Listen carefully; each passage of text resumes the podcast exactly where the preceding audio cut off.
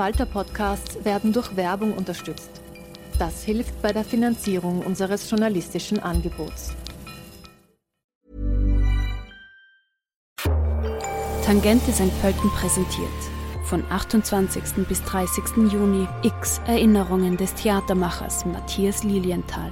Was erwartet uns hinter der Wohnungstür, in der verlassenen Fabrik, im versteckten Vereinsheim? Antworten auf diese Fragen gibt es auf drei Routen im Norden, Süden und Zentrum St. Pöltens. 21 beteiligte KünstlerInnen erarbeiteten jeweils zehnminütige Performances, Theaterstücke, Konzerte und Installationen. Recherchiertes, Imaginiertes und Erinnertes verbindet sich mit lokalen Kontexten. X Erinnerungen von Matthias Lilienthal von 28. bis 30. Juni beim Tangente Festival St. Pölten.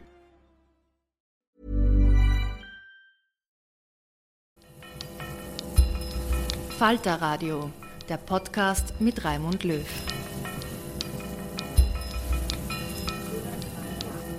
Sehr herzlich willkommen, meine Damen und Herren, im Falter Radio. Jean Asselborn war fast 20 Jahre Außenminister Luxemburgs, äh, der erfahrene Europäer mit Weitblick und ungeschminkten Worten in vielen Situationen tritt ab. Ich will vom überzeugten Sozialdemokraten Asselborn wissen, was er von den diversen Mini-Trumps hält, die in Europa sich inzwischen breit machen. Und ich frage nach seinen Vorstellungen für die Migrationspolitik der Zukunft, zum Nahen Osten und zu Putins Ukraine-Krieg. Jean Asselborn, herzlich willkommen im Podcast des Falterstudios. Guten Tag, Herr Löw. Wir befinden uns in der Wiener Innenstadt und Jean Asselborn ist gerade aus Luxemburg nach Wien gekommen. Vor ein paar Jahren, das sind Sie in die Schlagzeilen gekommen, Herr Asselborn, weil Sie bei einem EU-Treffen in Wien dem damaligen italienischen äh, Kollegen Salvini ein Merdalor hingeworfen haben. Also äh, Mist, großer Mist, um es äh, etwas verharmlosend zu, zu übersetzen, wegen seiner Anti-Ausländerhaltung. Äh, mit dem Spruch Merdalor sind sie dann auch ins Burgtheater gekommen, ist ein Buch herausgekommen. Wie viele Merdalors müssten Sie jetzt eigentlich von sich geben angesichts dessen, was sich in Europa abspielt, zuletzt mit dem Erfolg von Gerd Wilders in den Niederlanden? Ja, es ist schon äh, ein, es ist ein Kampf für, um die Demokratie. Äh, und äh, ich weiß, dass äh, diese Leute, die Sie zitieren, alle, ob es Le Pen ist, ob es äh, Kickel ist, ob es äh, Wilders ist, äh, Orban und so weiter, es werden immer mehr äh, und äh, die schließen sich auch zusammen. Die werden keine Mehrheit bekommen im Europäischen Parlament, aber sie können ganz stramme Sperrminoritäten darstellen. Und ich glaube, dass man äh, zwei Sachen sagen muss, auch hier in Österreich, genau wie in allen anderen Ländern wenn man diesen Leuten hinterherläuft, hat man schon verloren. Äh, wir sind äh, als Europäische Union nach dem Zweiten Weltkrieg entstanden als Wertegemeinschaft. Äh, das heißt, dass wir die Demokratie respektieren, dass wir die Rechtsstaatlichkeit respektieren und da gibt es nicht dazwischen. Das ist nicht verhandelbar. Und, und das Zweite ist, ich glaube, wir, wir sehen das an zwei Daten. Das eine Datum ist der 24. Februar 2022 und auch der 7. Oktober 2023. Also Ukraine und, Ukraine und Israel. Und, äh, Israel, äh, dass wenn wir in der Welt als Europäische Union äh, irgendwie mitspielen wollen, sollen, müssen wir geeint sein. Wir müssen mit einer Stimme reden, nicht mit zwei und nicht mit drei. Das heißt, dass die Europäische Union in Zukunft, wenn sie Bestand haben will und wenn sie zählen will, dass sie alle Anstrengungen machen muss, um die Menschen zu überzeugen, dass die Werte, die wir verteidigen, die richtigen sind. Die waren nach dem Krieg die richtigen und sie sind heute die richtigen. Dafür müssen wir uns einsetzen. Äh, jetzt äh, sind Leute wie Viktor Orban in, in, in Ungarn oder auch äh, äh, Herbert Kickl in Österreich, äh, die wollen die Europäische Union auf den Kopf stellen. Äh, sie sagen, was wir brauchen, ist eine Festung Europa.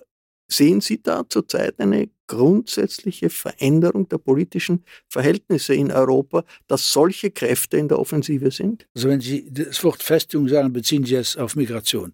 Äh, es ist aber nicht nur mit Migration, wo wir zu tun haben. Wir haben äh, zu tun damit, dass wir unsere Werte, ich sage es noch einmal, dass wir unsere Werte verteilen. Und was sind diese Werte? Die Werte heißen im Alltag, dass die Presse frei ist, die Medien frei sind, dass die Justiz unabhängig ist und dass es eine Gewaltentrennung gibt.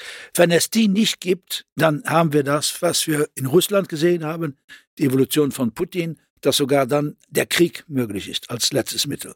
Darum, es darf kein Millimeter, nicht nur was Festung Europa angeht, aber das darf kein Millimeter an Demokratie in Europa verloren gehen. Aber das, was diese ähm, Rechtspopulisten und Rechtsextreme populär macht bei einem Teil der europäischen Öffentlichkeit, ist natürlich die Sorge vor Migration, die Sorge vor Ausländern, äh, Fremdenfeindlichkeit.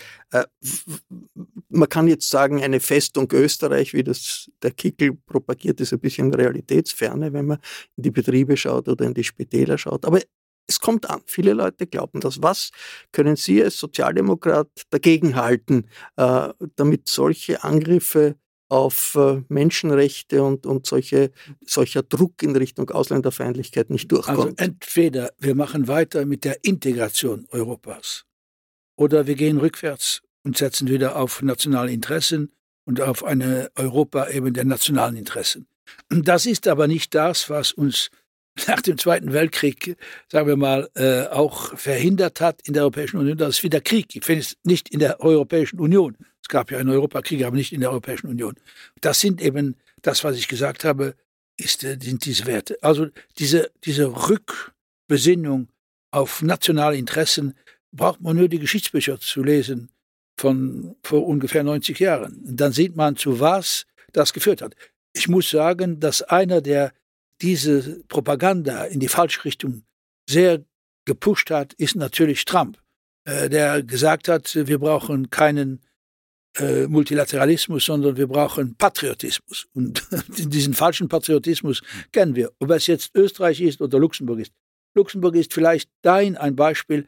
Bei uns leben 48 Prozent nicht Luxemburger.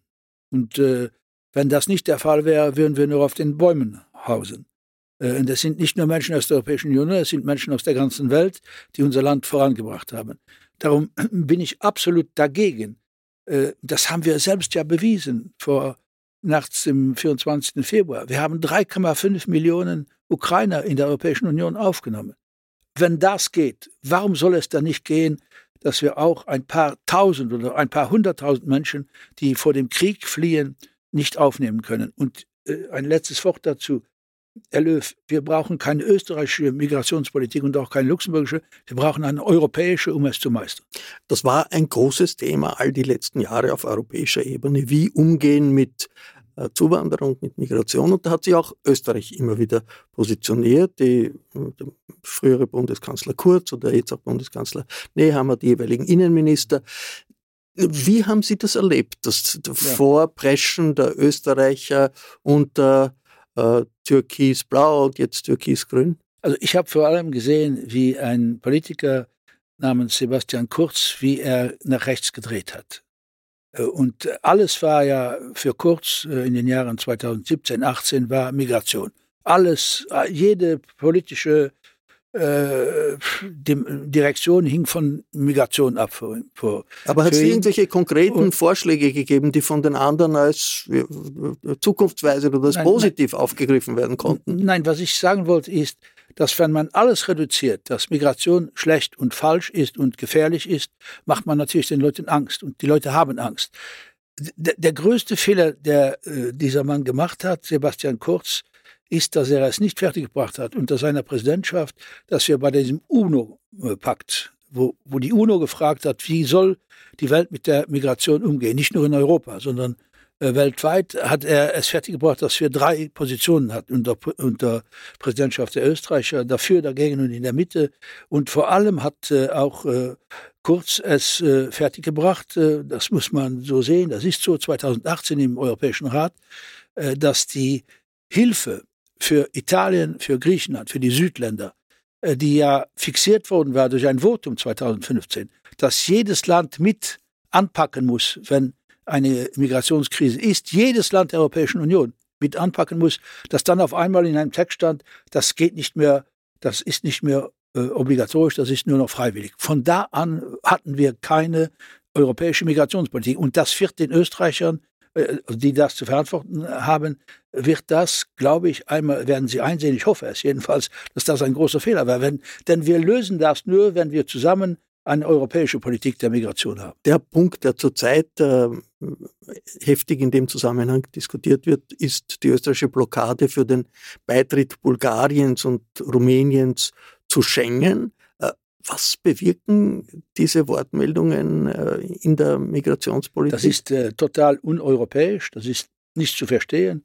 Ich habe auch äh, eigentlich, ich, ich, sehe und viele Menschen sehen ja auch nicht nur die Rumänen und die Bulgarien keinen Link zwischen Aufnahme von diesen zwei Ländern im Schengen-Raum und, und äh, Migrationsproblemen in, in Österreich. Das ist reine innenpolitische äh, Auseinandersetzung. Also ich, wir haben in Europa nicht viel zu tun mit der FPÖ und auch nicht viel zu tun mit der ÖVP oder wer das dann ist. Wir haben mit europäischen äh, Sachen zu tun und wir haben mit europäischen Interessen zu tun. Und äh, Rumänien und Bulgarien haben hunderte Millionen ausgegeben damit sie eines Tages, und jeder sagt, die Kommission, die Mehrheit außer Österreich sagt, es ist Zeit, dass sie in Schengen aufgenommen werden, das ist ja auch eine Diskriminierung von mehr als 20 Millionen Menschen. Äh, wenn Sie einmal da in diesen Ländern sind und Sie sehen die Schlangen äh, von, den, äh, von den LKWs, äh, die an den Grenzen stehen, äh, und Sie sehen auch den Ärger natürlich von äh, den Menschen in Rumänien und in Bulgarien, nicht nur die Politiker,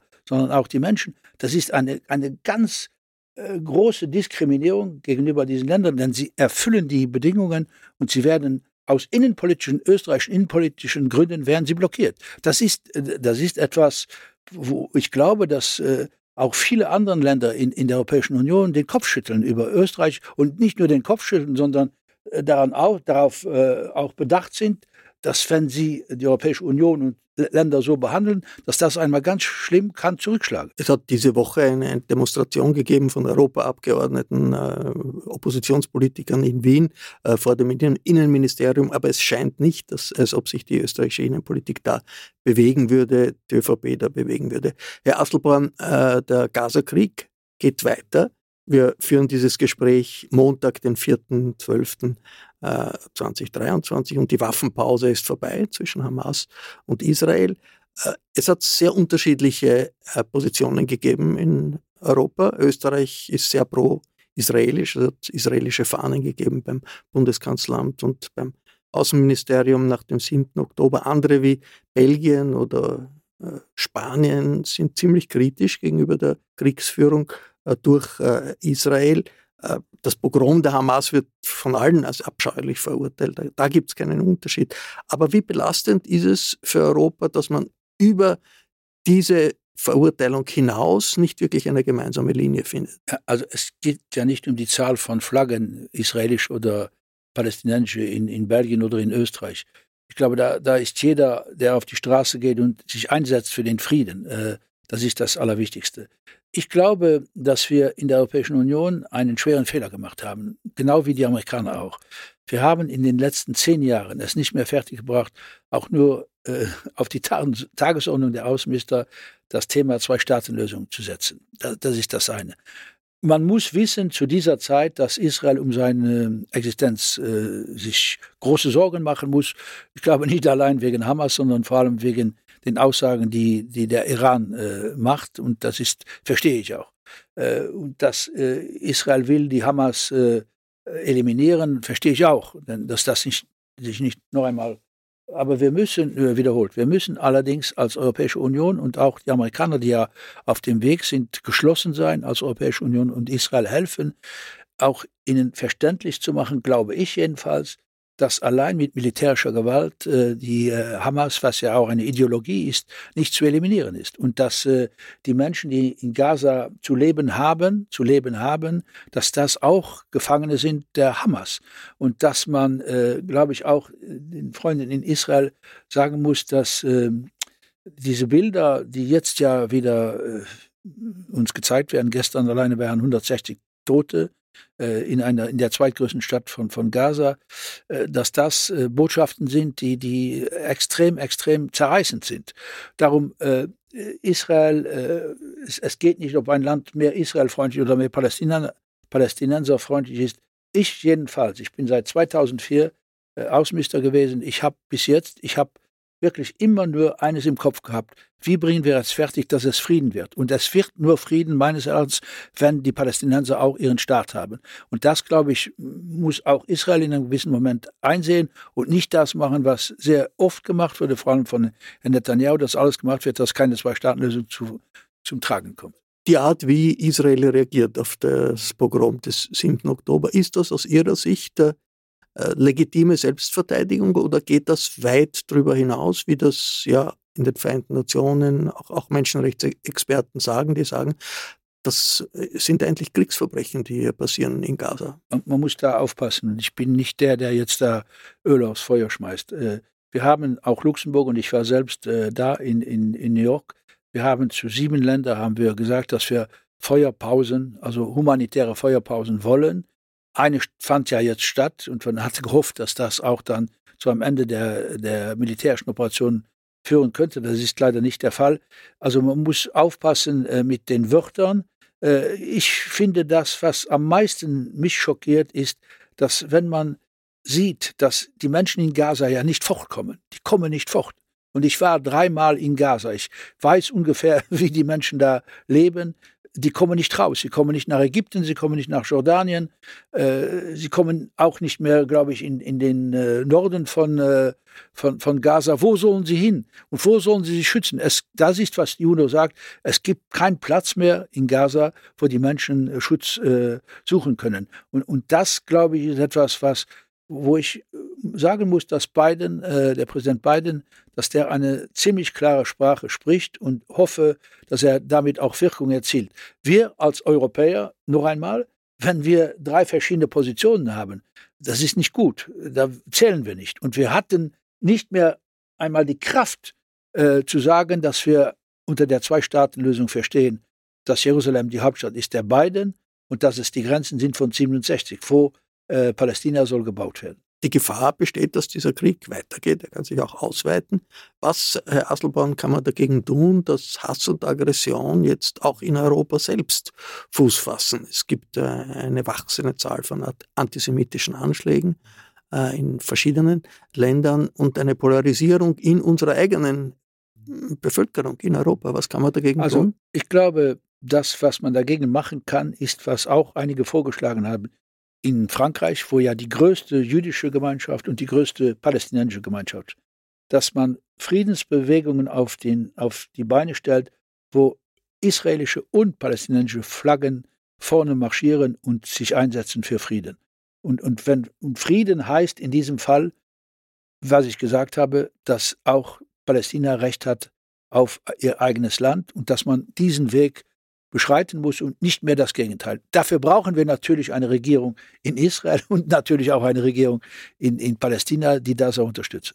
Wie gefährlich ist das äh, Wiederaufwallen von Antisemitismus in Europa, auch in der Linken, nicht nur ja. äh, auf der Seite der Rechten und der Rechtsextremen? Ja, die ist da. Äh, äh, aber das, das bringt ja die Welt nicht weiter, wenn wir jetzt mit, äh, mit äh, mit Parolen, die eigentlich, muss man ja verstehen, wenn man Netanyahu kritisiert, ist man ja kein äh, also wie nennt man das, kein äh, Antisemit. kein Antisemit. Das ist man ja nicht. Wenn man früher Berlusconi kritisiert hat, war man nicht gegen Italien. Und, und ich glaube, dieser Unterschied wird manchmal nicht gemacht. Ich habe absolut kein Millimeter Verständnis für die, die antisemitische Parolen äh, jetzt äh, propagieren. Das glaube ich, das hat auch Israel, was ja ein, ein Land ist mit vielen tüchtigen und offenen Leuten, nicht verdient. Allerdings müssen die Menschen in äh, Israel auch, glaube ich, wegkommen, um eine rechtsextreme Regierung eine Chance zu geben, das Land zu regieren, wie das jetzt der Fall ist. Äh, das ist eine Kritik an der äh, Führung, der Regierungsführung äh, der, der Israelis, aber antisemitisch darf man nie sein. Das ist etwas, äh, was nicht nur wegen äh, der Geschichte, aber man, man kann nicht generell äh, ein Volk an den Pranger stellen. Das darf man nicht und kann man nicht. Allerdings muss, sage ich noch einmal, dieses allerdings ist vielleicht zu viel, aber auf der anderen Seite noch einmal, dass die Menschen hoffen ich, hoffe, hoffe ich, in Israel verstehen, wenn sie die Bilder sehen, dass äh, sie haben 40, also sie haben zwei, 200, 250 äh, äh, wie sagt man, Geiseln. Geiseln und dass die Menschen, die 2,2 Millionen Menschen auch Geiseln sind der Hamas, nicht weniger und auch nicht mehr. Und, und dieses auf einen Nenner bringen. Ich glaube nicht, dass die israelische Regierung einerseits kann sagen, mit allen militärischen Mitteln eliminieren wir äh, Hamas und zweitens, wir setzen uns eins für, für die Befreiung der, der Geiseln. Also man, man, man muss da äh, schon, glaube ich, versuchen, eine Politik für die Zukunft zu machen, auch wieder den Menschen äh, Hoffnung zu geben in Palästina, indem man auf einen politischen Weg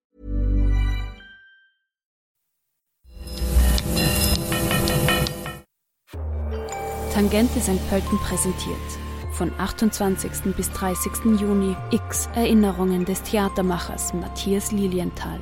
Was erwartet uns hinter der Wohnungstür, in der verlassenen Fabrik, im versteckten Vereinsheim?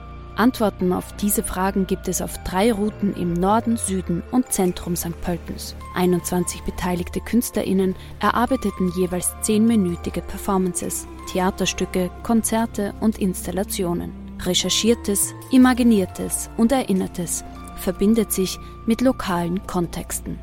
X Erinnerungen von Matthias Lilienthal von 28. bis 30. Juni beim Tangente Festival St. Pölten.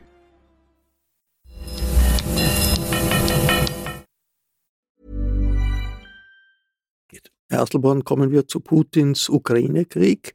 Äh, der Ukraine steht ein neuer Kriegswinter bevor, der hart äh, werden wird. Die russischen Drohnen greifen zivile Ziele in der Ukraine an. Und in Europa gibt es eine Diskussion, wie das weitergehen kann. Vor allem Orban, der ungarische Regierungschef, ist dagegen, die Ukraine weiter zu unterstützen. Die Slowakei, jetzt auch die neue slowakische Führung, wackelt die Unterstützung der Ukraine durch Europa? Die darf nicht wackeln. Äh, wenn die wackelt, dann kommen wir total von unserer Linie ab. Unsere Linie war bis jetzt mit Orban, ne? also hat immer hat, mitgestimmt. Er hat, nicht, äh, er hat nie äh, total blockiert. Er hat einmal blockiert um, für diesen Kirill, äh, der, der oberste, Patriarch. oberste Patriarch da. Gut, das glaube ich hat man ihm geschenkt. Aber bei allen anderen Sachen äh, hat er, hat er äh, nie das gemacht, was er andeutet. So, es gibt natürlich, was die Ukraine angeht, äh, eine Diskussion, die, die soll man führen, selbstverständlich. Wir wissen, dass die Sanktionen nicht die Schlagkraft äh, haben, die wir uns erhofft haben, weil, weil viele Deviationen geschehen in der Welt. Das Zweite ist, wir müssen aber dabei bleiben. Und da, da kann ich wirklich nicht akzeptieren, dass man sagt, wenn der Westen aufhört, Waffen zu liefern, dann ist dieser Krieg schnell vorüber. So geht es nicht. Wir sind hier in Artikel 51 der UN-Charta. Ein Land wird angegriffen. Das Land hat die nicht nur die Möglichkeit, sondern das Recht, sich zu verteidigen, kann da eine Koalition bilden. Was haben wir gemacht in der Europäischen Union? Äh, wissen, dass wir nicht auf einen Krieg zwischen äh, NATO und Russland hinsteuern können mit allen Katastrophen, die dann äh, entstehen, entstehen würden. Aber wir haben gesagt, und wir müssen das weiter tun, dass wir der Ukraine militärische Mittel geben, damit sie sich auf ihrem Territorium gegen die Angriffe Russlands wehren kann wie es Moment, im Moment aussieht, ich bin kein Militärexperte, aber es scheint eine totale Blockade äh, zu geben. Das, Sie sagen das richtig, es kommt ein, ein neuer Winter. Nun kommt dazu, die Ukraine ist eine Demokratie. Äh, Sie sehen, äh, dass es auch äh, Debatten gibt in der, in der Ukraine über, über die Führung. Zelensky ist nicht mehr so unbestritten, wie er mal war. Zelensky hat gesagt, wir machen keine Wahlen äh, während der Kriegszeit, was ich auch verstehe, absolut. Und es gibt äh, Herrn Klitschko, der, der, der kritisch vorgeht, aber das müssen wir als, als Demokratie auch akzeptieren. Äh, es darf ja, und Klitschko hat ja nicht gesagt, dass er der, während der, dem Krieg. Der Bürgermeister von Kiew. Der von Kiew, während dem Krieg äh, diese Debatte führt, sondern nach dem Krieg. Also ich glaube, das, da kann man nicht äh, ist dagegen haben. Aber wir dürfen als Europäische Union, ich sage das noch einmal, nicht zögern oder nicht jetzt den, einen anderen Weg anschlagen, als den Menschen, äh, den Menschen vor allem äh, zu helfen und ihnen die Gewissheit zu geben, dass die Europäische Union, ich kann ja für die reden, dass die äh, hinter der, der, der Ukraine steht. Wenn wir das nicht machen, dann gewinnt Putin diesen Krieg.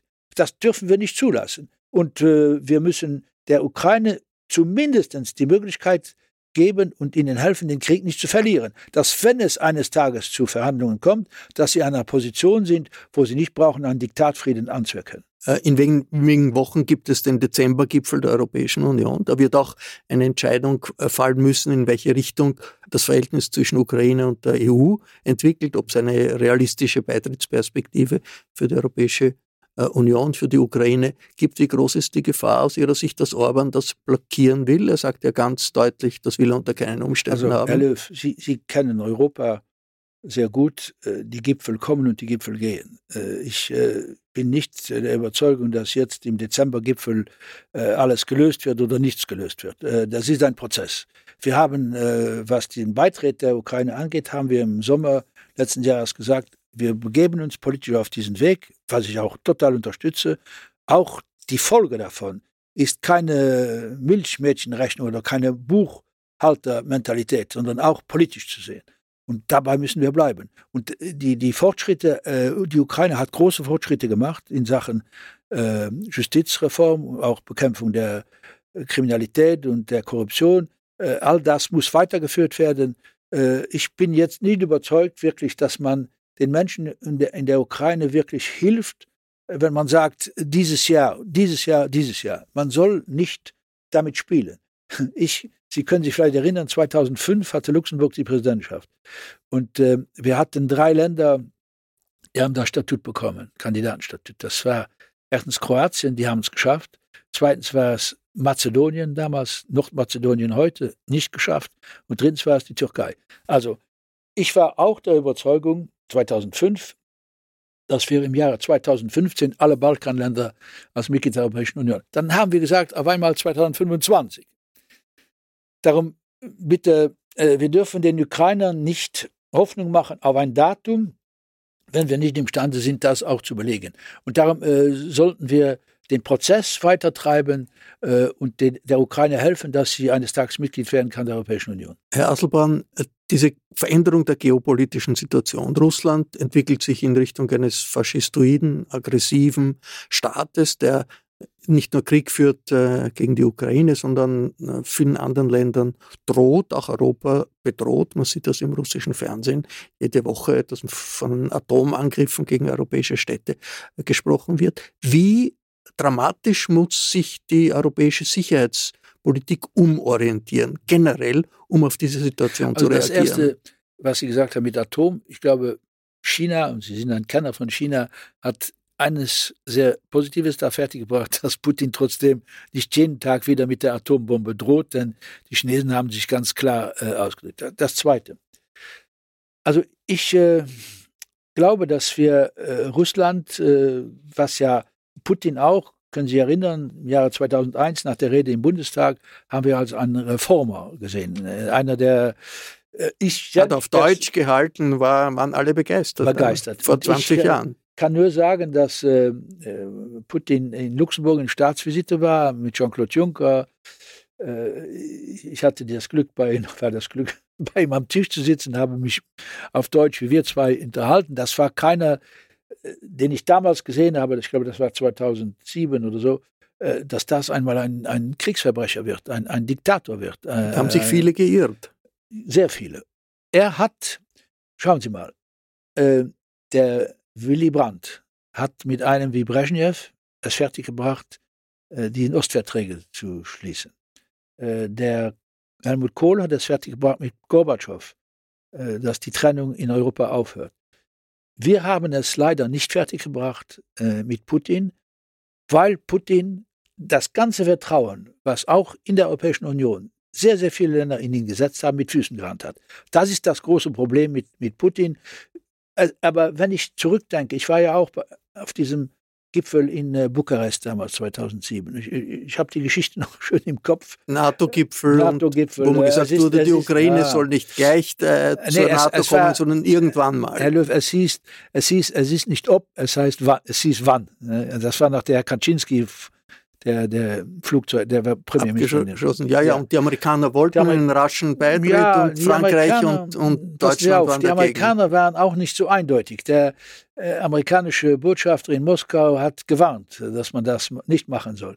Äh, nein, die Franzosen, die die Deutschen, alle Westländer haben damals äh, das, diesen Schritt nicht machen wollen.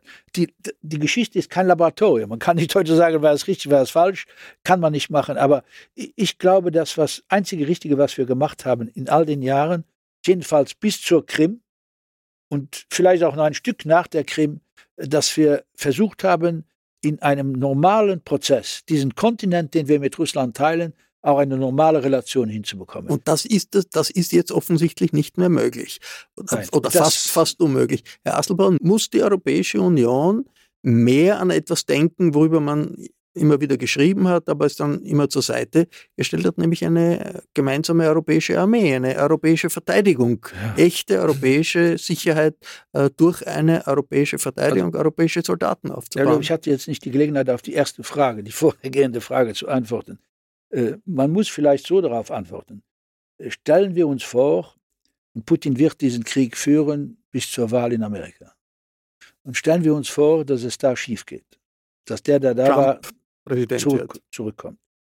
Das wird ein Einschnitt nicht nur in die NATO, das wird ein Einschnitt selbstverständlich äh, im, im, Verhältnis, das äh, Amerika zur Europäischen Union hat und nicht äh, im Guten. Wir haben ja die letzten vier Jahre, also die vier Jahre Trump, haben wir ja erlebt, äh, wie, äh, wie er Europa sieht und wie er die Welt sieht. Darum, äh, wenn jemand uns beiden die Frage stellt, und das machen sie ja, ist Europa imstande, auf sich gestellt, sich selbst verteidigen zu können gegen Putin, ist die Frage nicht mit einem eindeutigen Ja heute zu beantworten.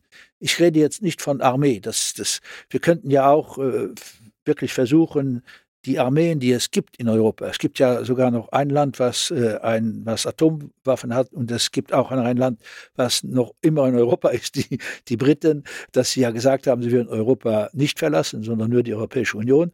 Da, das stimmt alles. Aber äh, man könnte ja, glaube ich, und man muss das machen, äh, so oder so, dass man die militärischen Kräfte, die man hat, dass man die bündelt, dass man Synergien schafft, dass man das besser strukturiert als bis jetzt. Denn die Menschen ich kann Ihnen versichern, als nach dem 24. Februar habe ich mit meiner schwedischen Außenministerkollegin damals gesprochen und, und auch mit dem Finnen. Äh, die wollten nie, das war, das war dann Februar, äh, Februar, März, April, die wollten nicht Mitglied werden der NATO. Aber der Druck in dem Land wurde so groß, weil die Menschen nur eine Sicherheit gesehen haben gegenüber Putin, das war in die NATO einkommen. Und, und das NATO hat sich gedreht im Mai äh, 2022. Die NATO äh, ist ein, ein, ein, Schutz, aber vor allem, weil Amerika dabei ist und äh, weil Amerika ein Schutz ist. Und mhm. wir alle äh, wissen nicht, wie mhm. das nächste Jahr die Wahlen in Amerika ausgehen und was es bedeutet, wenn jemand wie Trump äh, Präsident wird. Äh, wir können uns aber vorstellen. wir haben ja vier Jahre erlebt. Es gibt in Amerika zurzeit eine Diskussion, ob das dann nicht äh, Amerika eine Diktatur, sich in eine Diktatur entwickeln äh, könnte. Bob Kagan, ein ganz ja, ja. bekannter ich, äh, amerikanischer Politikwissenschaftler, sagt, das ist die konkrete Gefahr. Aber jetzt, Herr Asselborn, zurück sozusagen zur, zur europäischen äh, Verteidigungsstruktur. Joschka Fischer, immerhin jemand, der weiß, wovon er spricht, einmal ein Kriegsgegner war, gegen Aufrüstung war, sagt, die Europäer müssen angesichts dieser Situation ernsthaft darüber nachdenken, eine atomare Abschreckung aufzubauen. Sonst wird es nicht möglich sein, äh, den Leuten zu vermitteln, wir können euch schützen. Ich glaube, dass Joschka Fischka gesagt hat, wir brauchen neue atomare Waffen in Europa. Das ist das, was er gesagt hat. Gut. Also bevor wir jetzt von Atomwaffen in Europa reden, jedenfalls aus, aus meiner Position heraus, äh, müssen wir uns ernsthafte Gedanken machen, wie wir, wie Sie das richtig gesagt haben, ich rede nicht von einer Armee, aber wie wir uns besser aufstellen können und den Menschen auch erklären äh, müssen, dass wir auch mehr Verantwortung übernehmen müssen für unsere Sicherheit.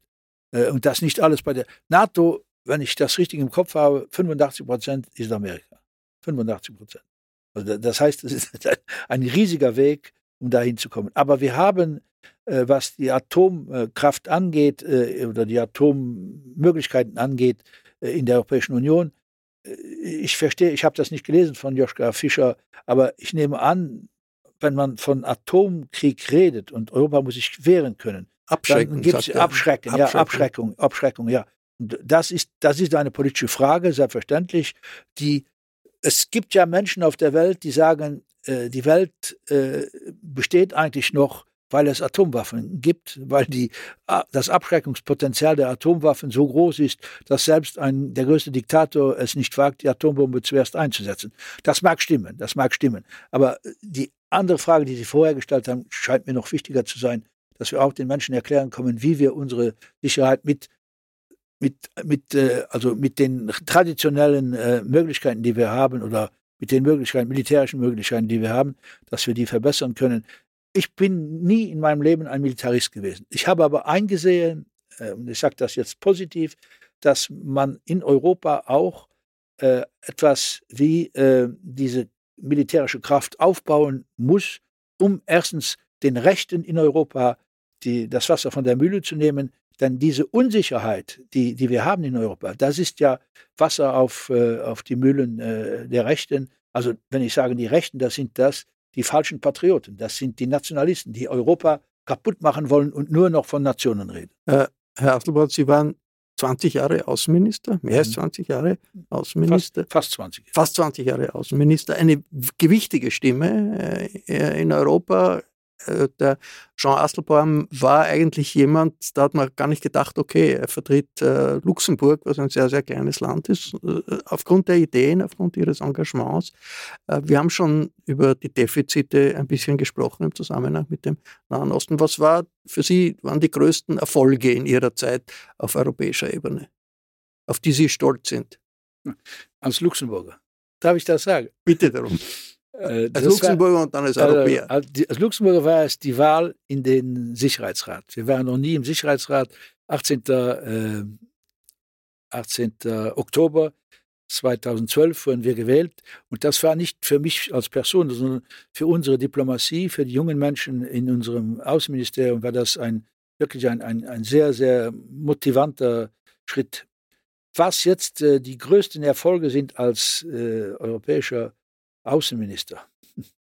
Also ich, äh, dass wir es, wenn ich das verbinden kann, Außenminister mit Migrationsminister, und ich bin Sie hier in Österreich, äh, ist es, dass wir äh, es im Frühjahr dieses Jahres verhindert haben mit Nancy Faeser, also der deutschen Innenministerin, äh, dass wir in der Europäischen Union äh, solche Mechanismen, wie die Briten sie im Sinne haben, noch nicht durchgesetzt haben, nämlich dass man äh, die, Migra die Migranten, die, die Asylanten, die Antragsteller, die in einem europäischen Land ankommen, dass man die nach Afrika irgendwo verfrachtet und dort äh, die äh, Migrationsprozedere dann abwickelt. Da muss, ich aber, da, da, muss ich schon auch nachfragen. Das ist etwas, was zurzeit nach wie vor diskutiert wird.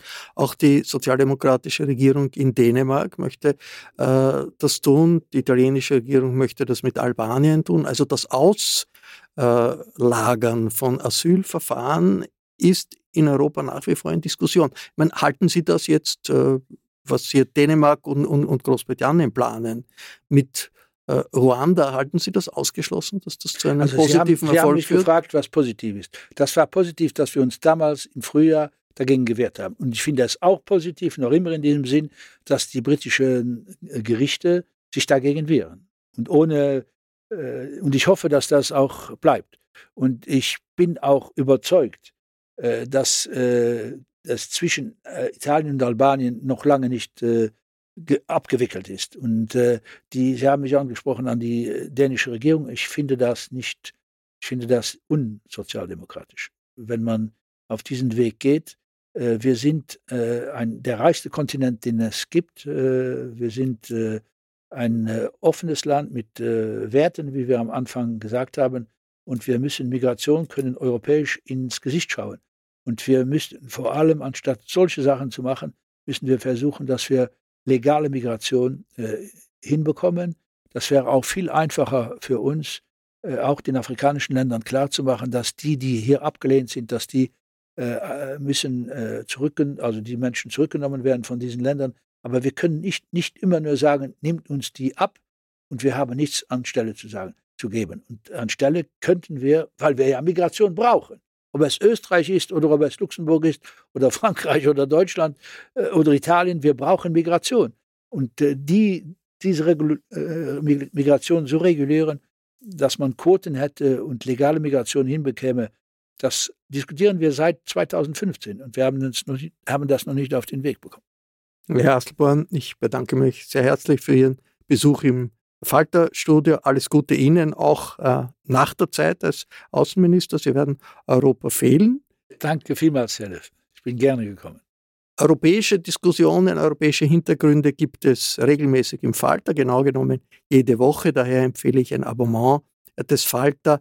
Äh, es gibt auch die Möglichkeit von Geschenksabos äh, im Hinblick auf Weihnachten, vielleicht eine gute Idee. Alle Informationen gibt es im Internet unter der Adresse abo.falter.at. Ähm, ich bedanke mich sehr herzlich bei, den Kollegen, bei der Kollegin, den Kollegen, die hier die Audiotechnik betreut haben. Miriam Hübel und äh, Philipp Dietrich. Herzlichen Dank. Ich verabschiede mich bis zur nächsten Sendung.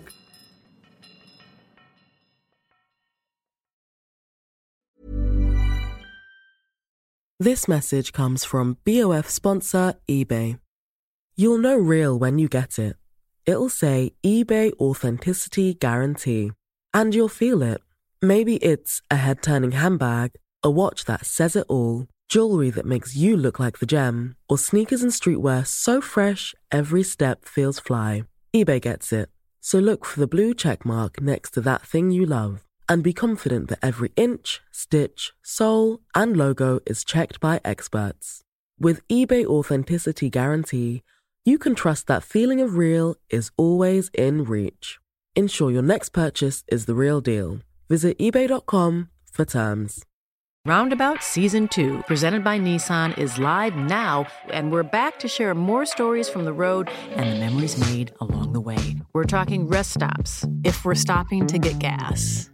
You will be timed. Misguided plans. I grew up in the city, so I have like, you know, a healthy fear of real extreme darkness. a lot of laughs. Y'all weird, but you, yeah, you, you were different. And so much more. Listen and subscribe wherever you get your podcasts.